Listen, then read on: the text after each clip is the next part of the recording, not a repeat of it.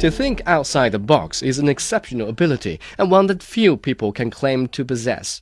Just to capture an occasional spark of that creative enlightenment, we often have to break away from the confines of existing norms. For most Chinese and other descendants of agrarian societies, Lü Jiaming's semi-autobiographical novel Wolf Totem, which he wrote in 2004 under the pseudonym Jiang Rong, was a real eye-opener about life on the Mongolian grasslands.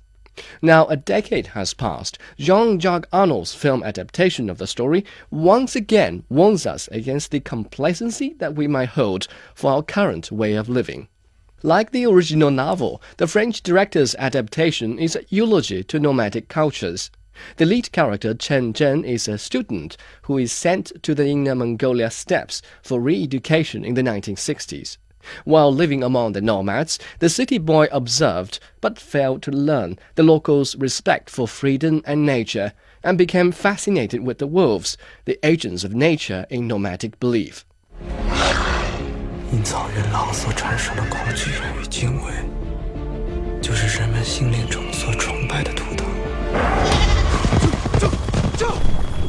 The ancient Chinese literati liked to place themselves at the center of the Middle Kingdom and always bragged about their cultural superiority as compared to the outlying barbarians.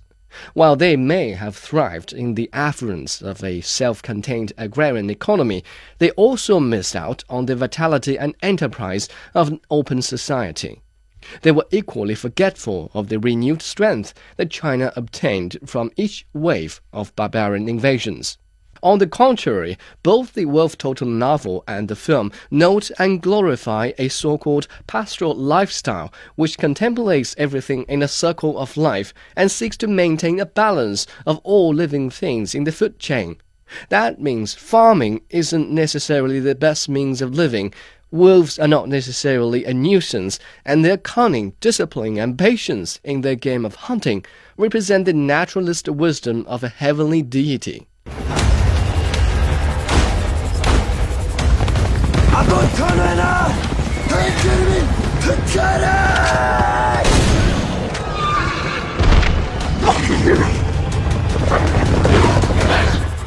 Exactly how much of the story reflects the true pastoral way of living, or whether it is morally acceptable to glamorize such a killer instinct, is open to debate. But as worldwide consumerism depletes the planet's resources at unprecedented rates, such a story does give us a perspective outside our usual line of thought to examine the issue of progress and sustainability.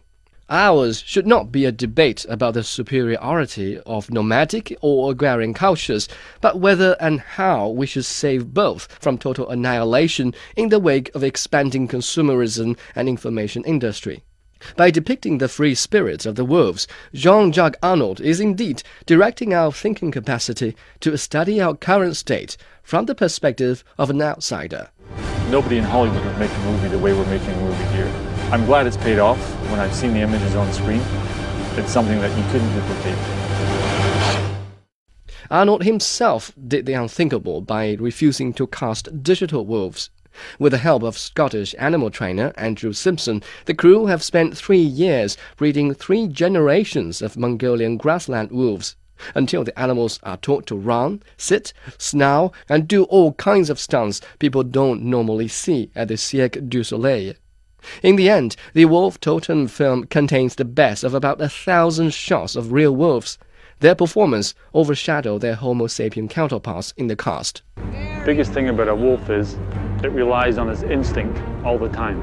It's not a very trusting animal, and it's not a very understanding animal or accepting of new situations. You have to give it the confidence and have that animal have faith and trust in you that you'll protect it. Actor Feng Shaofeng has made a bit of a name in recent years after his portrayal of several masculine characters. Although he always lacked the kind of subtlety required of a first rate actor, he has done a good job at picking projects.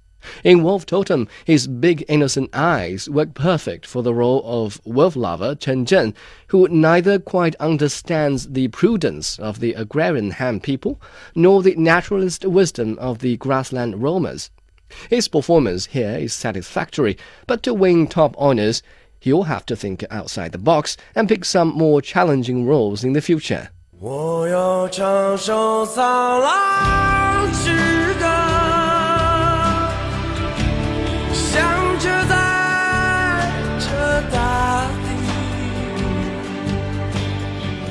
So, in conclusion, Wolf Totem is an unconventional movie with strong philosophical and artistic value. It's a story of wolves that kills at the very beginning of the Chinese Year of Sheep.